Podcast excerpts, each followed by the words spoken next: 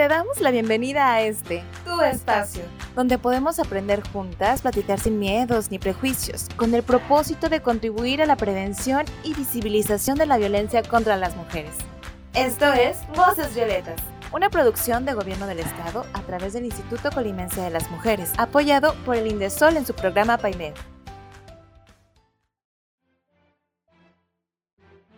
Hola, bienvenidas a Voces Violetas, un espacio para ti, un espacio para todas. Esta es una producción de Gobierno del Estado a través del Instituto Colimense de las Mujeres, apoyado por Indel Sol en su programa PAIMEF.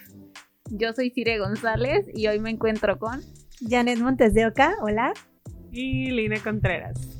Eh, como han visto en nuestros programas anteriores, pues siempre tenemos temas súper interesantes. En esta ocasión quédense hermanas, vamos a hablar de algo súper, súper importante y que puede ayudarnos muchísimo, que son los errores más comunes al empezar nuestra vida sexual. Y para esto, obviamente les tenemos una cápsula informativa y después vamos a discutir un poquito del tema. ¿Les parece? Perfecto. Me parece bien. Vamos pues.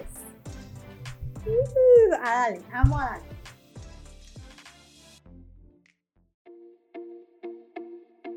¿Sabías que? ¿Sabías que en México se ha constatado que en el caso de las mujeres la edad de inicio sexual es menor entre aquellas que tienen los niveles de escolaridad más bajo y que se incrementa sistemáticamente conforme alcanza niveles superiores? Las mujeres más jóvenes con niveles escolares elevados están postergando de manera notoria el comienzo de su vida sexual, conyugal y reproductiva después de los 20, el compararlas con mujeres de generaciones anteriores. Entre ellas es común el uso de anticonceptivos durante los primeros años de su actividad sexual y en mayor proporción que las del medio rural y menores escolarizados.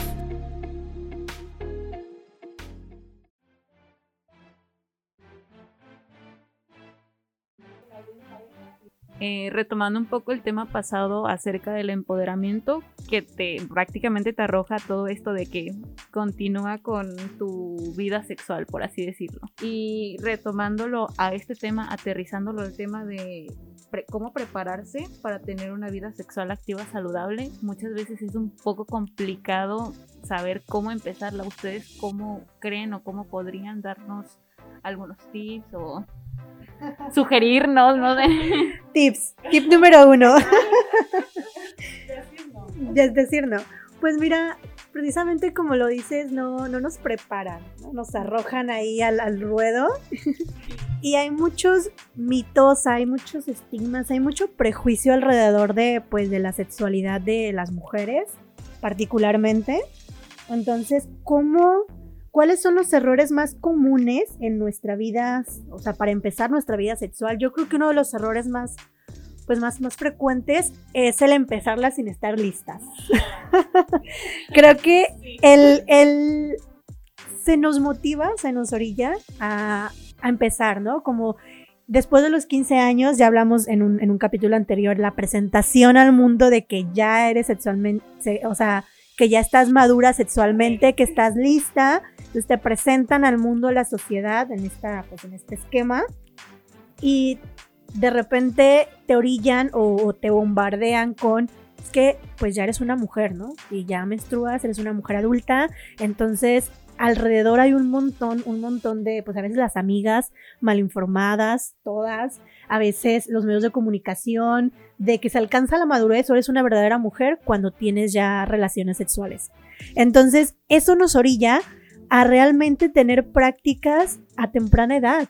O sea, realmente cuando no estamos listas, cuando ni física, ni emocional, ni mentalmente estamos listas para tener prácticas sexuales con alguien, porque en principio no las tenemos con nosotras, no nos conocemos y nos aventamos ahí a ensayo y error, ¿no? A ver cómo funciona y después se muestra como, es que ya, ya tuve relaciones, es que ya lo hice, es que ya pasó esto. Ajá, o sea, como que ya, ya pasé este, e, este, este paso en la lista y ya puedo ser una mujer, ¿no? Porque se nos, se atribuye, se atribuye el si somos o no mujeres a, esta práctica, ¿no? Al haber tenido ya relaciones sexuales. Entonces, pues uno de los errores más comunes es eso, hacerlo cuando no estamos preparadas, realmente. Y pues, ¿qué es estar preparada? A ver, Lina, vamos a platicar un poco más, desglosando esto. ¿Qué es realmente estar preparada para...? Porque de repente dicen, ay, hay edades, ¿no? Y de repente te puedes topar con una chica de, no sé, 22, 23, 24 años que no ha tenido relaciones, o sea, que no ha tenido relaciones sexuales con, con alguien y de repente, ¡Ah! pero ¿cómo? ¿A poco todavía eres virgen? Esta clásica palabra. todavía eres virgen y luego, ¿qué pasó? Entonces, hablemos un, poquito más. Yo veo que aquí nos está dando de topes y seguro ustedes también, porque es una realidad.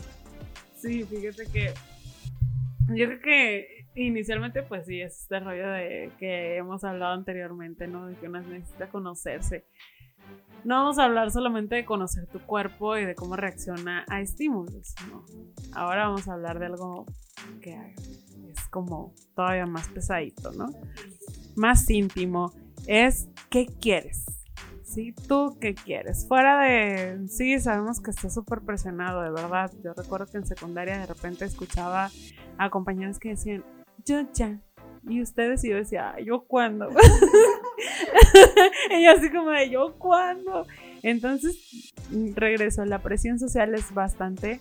Eh, la otra es que nadie nos dice como no tienes que hacerlo, ¿no?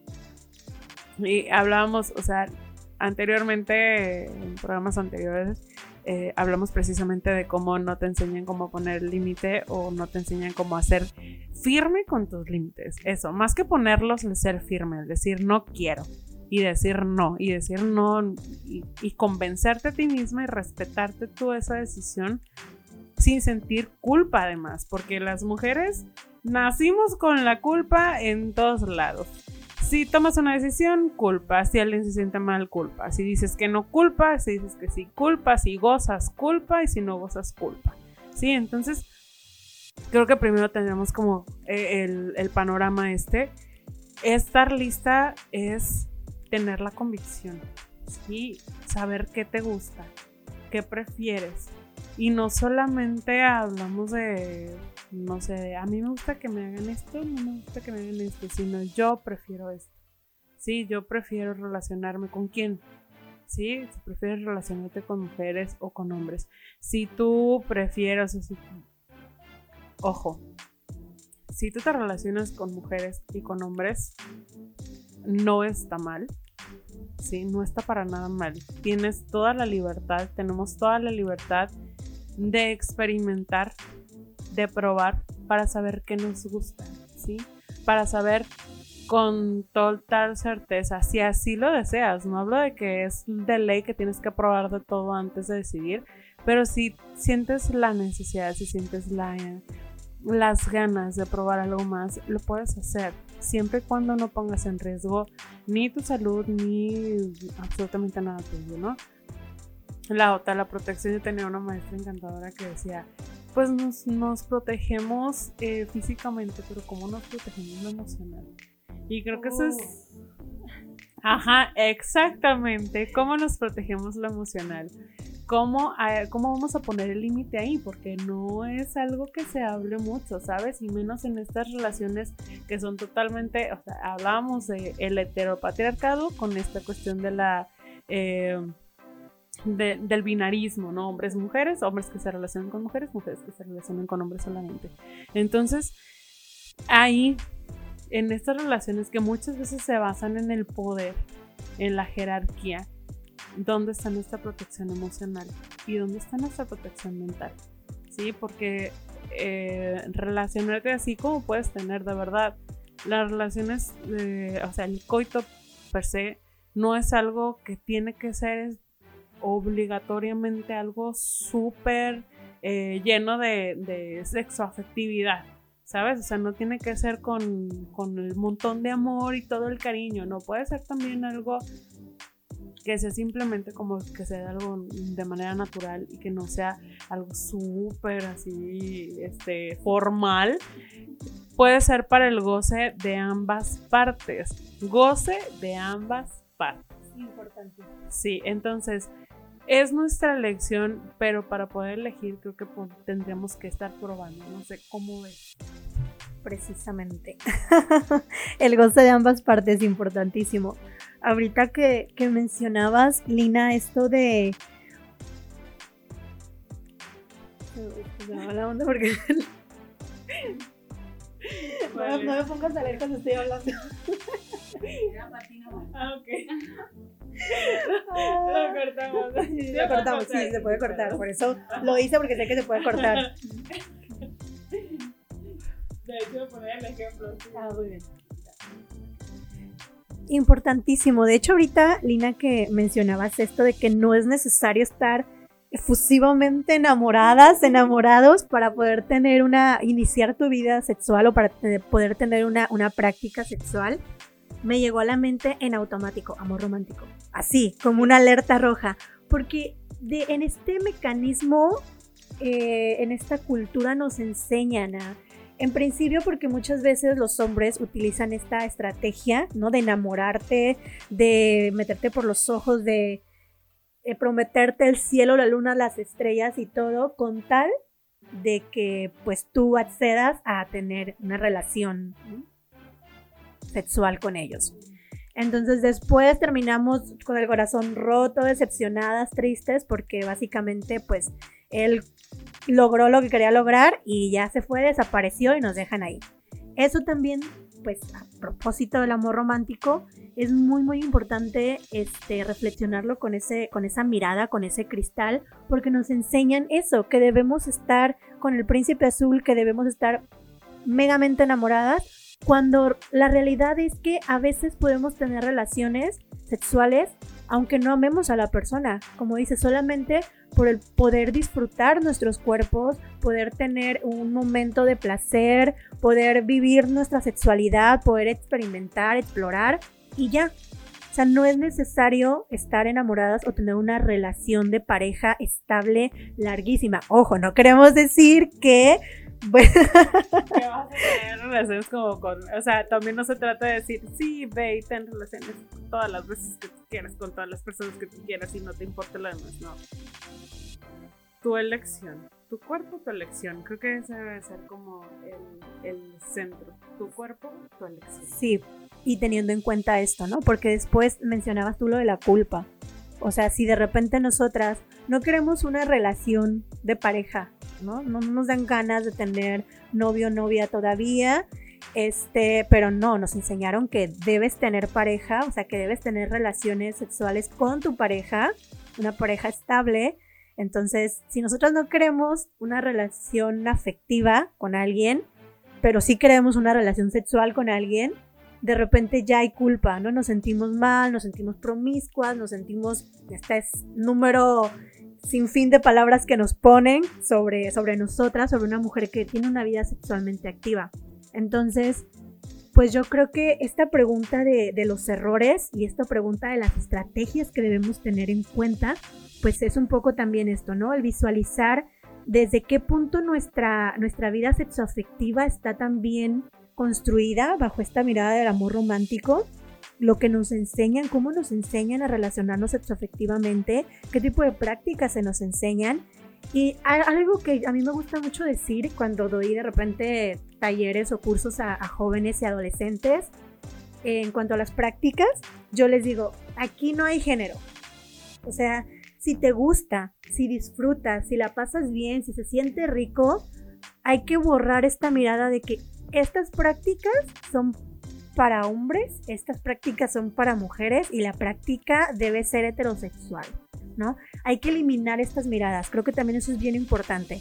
O sea, mientras haya disfrute, mientras haya consentimiento, eso es algo también bien, bien importante, el consentimiento. Y ojo, no quiero decir que si una vez estuve con una persona y tuvimos ciertas prácticas, no sé, la que sea, y esa persona me dijo, sí, sí quiero, adelante. Esto no quiere decir que la próxima vez que nos encontremos puedo hacerlo sin preguntar. No, el consentimiento debe ser constante. El poder decir, oye, ¿te apetece hacer esto? ¿Qué te parece? Si te pones acá, nos ponemos de esta forma. O sea, el poder dialogar. Y creo que otra, a propósito de esto, otra estrategia, otra cosa, otro tip que les damos es que si se van a relacionar afectiva, sexualmente con alguien, sobre todo sexual, que es como que el, tema de, de este episodio, la comunicación. Es importantísimo que si van a estar con alguien, sea con alguien con quien puedan hablar, con quien puedan dialogar y le puedan decir, mira, si quiero esto, no quiero esto, en el momento en el que estén en el acto, decir, esto ya no me gustó, no me apetece, no se siente rico, entonces cambiemos. O sea, es importante que podamos expresar lo que queremos, cómo lo queremos y qué ya no queremos. Eso es muy, muy importante, pues para poder disfrutar plenamente nuestras relaciones sexuales. No sé qué pienses. Sí, fíjate, y me quedé pensando, me, se me fue en la cabeza como siempre. Eh, sí, me quedé pensando precisamente en esta cuestión de eh, una elección, o sea, es como si quiero esto, no quiero esto y demás. Pero precisamente cuando hablábamos de la comunicación, cuando hablabas de la comunicación, eh, yo recuerdo que en alguna ocasión en secundaria había chavitas que era como, yo siempre he sido como, ay, mami, pregúntame, bla, bla. Entonces, entonces de repente era como de, eh, es que quiero preguntarle algo, preguntarle, porque, porque la mayor, ¿verdad? y de repente era como, sí, a ver, dime es que mi novio quiere que yo haga esto y a mí no me gusta, pero ¿cómo le hago? Porque sí, para que él se sienta bien, es como, híjole. Y no puedo juzgarla porque la verdad es que en algún punto creo que también he llegado a ser como de, pero es que a él le gusta esto y yo quiero hacerlo. Su ah, placer, ¿no? Sí, entonces, sí está bien este rollo del placer, de que las dos partes deben de gozar pero creo que también las dos partes deben de poner, deben de tener el derecho, tienen el derecho de poner sus límites. Entonces, creo que si hay como alguna práctica que no nos guste, tendríamos que estar preparadas para decir, eso no me gusta, sin sentir que tenemos que hacer más porque eso no nos gusta. ¿Sabes? O sea, de repente es como, no me gusta esta práctica, pero si quieres hacemos esto. Es como, no, no, no, a ver, no me gusta esta práctica y me gustan otras. Y a ti no, o sea, y a ti también te gustan otras y vamos a hacer esto en conjunto. Sí, entonces el placer tendría que ser mutuo, ¿sabes?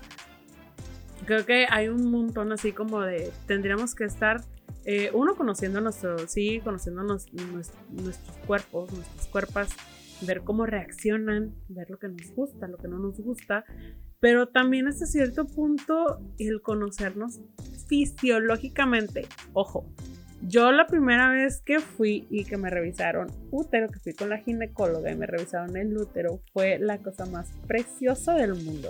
No sé, a lo mejor para las diferentes personas, para diferentes mujeres ha sido diferente y han tenido diferentes experiencias, pero para mí fue increíble saber de qué tamaño era mi útero, dónde estaba, cómo era, o sea, es eh, cómo funciona, o sea, incluso eh, de repente el llevar un calendario, por ejemplo, de la menstruación, este, es algo y, poder identificar a veces, incluso, o sea, de repente poner tanta atención en tu cuerpo que ya identificas, mm, estoy ovulando. Entonces eso, eso creo que ese autoconocimiento, no solamente de la parte de afuera, porque hablamos mucho de las sensaciones, de la cuestión como meramente física, pero externa, pero lo interno creo que también es muy importante hacernos chequeos, saber cómo estamos, saber cómo está nuestra salud, este, ir con la gine o con el gine como te sientas más cómoda. Y también nosotras que ya pasamos por este rollo de aventarnos al ruedo, hablar con quienes siguen, no sé, quienes vienen. Y no digo que siguen de aventarse al ruedo, hablo de que quienes vienen y que en algún punto, porque a mí de repente yo tenía un maestro en la facultad que decía que porque, que porque le damos como, el, hablábamos de métodos anticonceptivos y no de abstinencia. Be real. Entonces, creo que, creo que es así. Entonces, creo que eh, asumir que la abstinencia es lo mejor que hay. Eh, sería no ser tan realistas, ¿no? Y menos en una sociedad que, en la que lo sexual vende tanto.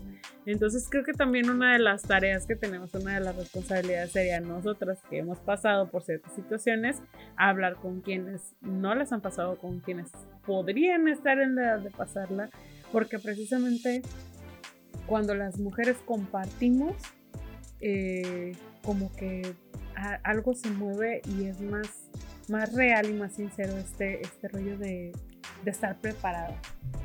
Sí, porque a través de las vivencias que se comparten, pues una va, ¿no? Como surgen dudas, tienes más confianza de preguntar, oye, a mí me pasó esto, y como ir formando redes, ¿no? Comunidad entre mujeres también es muy importante. Y pues es eso, o sea, preparar, estar preparadas física, mentalmente, que es bien, bien importante, saber nosotras cómo decir, cómo expresar las cosas, pero también tener un proyecto, ¿no? Saber decidir eh, qué quiero. Quiero nada más una relación sexual, quiero tener hijos, quiero tener hijas, no quiero tener, entonces cuál va a ser el método anticonceptivo que, que debo seguir, el que sea acorde a mi cuerpo, a mis necesidades, que no sea demasiado este, peligroso para mi salud. Experimenten, porque... experimenten, vean todos los métodos anticonceptivos, de verdad, no todos funcionan para todas. Sí, exactamente, paréntesis, ¿no? Eso es muy, muy importante para tener en cuenta, porque de repente nos aventamos al ruedo sin tener conocimiento acerca de los métodos y decimos, no, pues el condón. Pues sí, o sea, el condón, pero de repente es que ya me aprieta, ¿no? El clásico.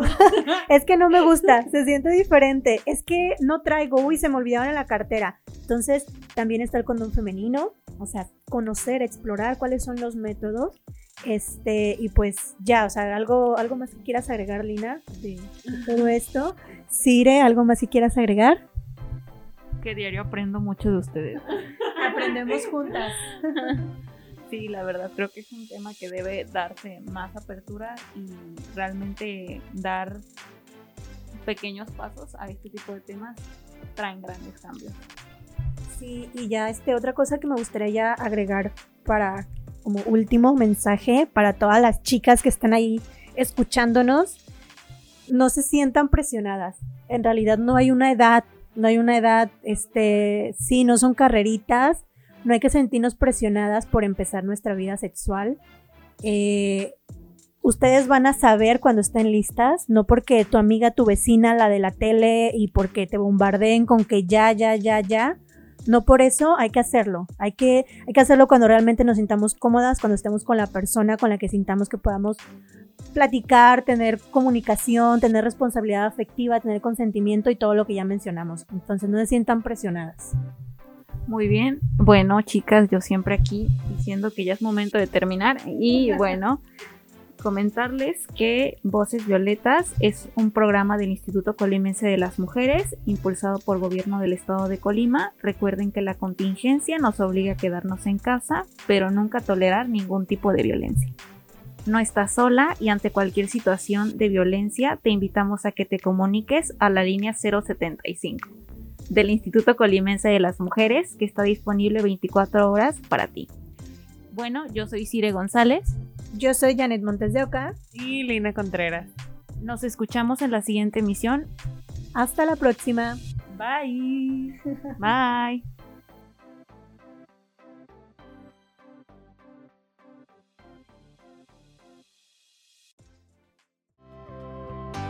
Gracias por sintonizar Voces Violetas. Un espacio para ti, un espacio para todas. Un lugar para aprender, escuchar y conocernos. Esta es una producción del Gobierno del Estado de Colima a través del Instituto Colimense de las Mujeres, apoyado por Indesol en su programa PAIME.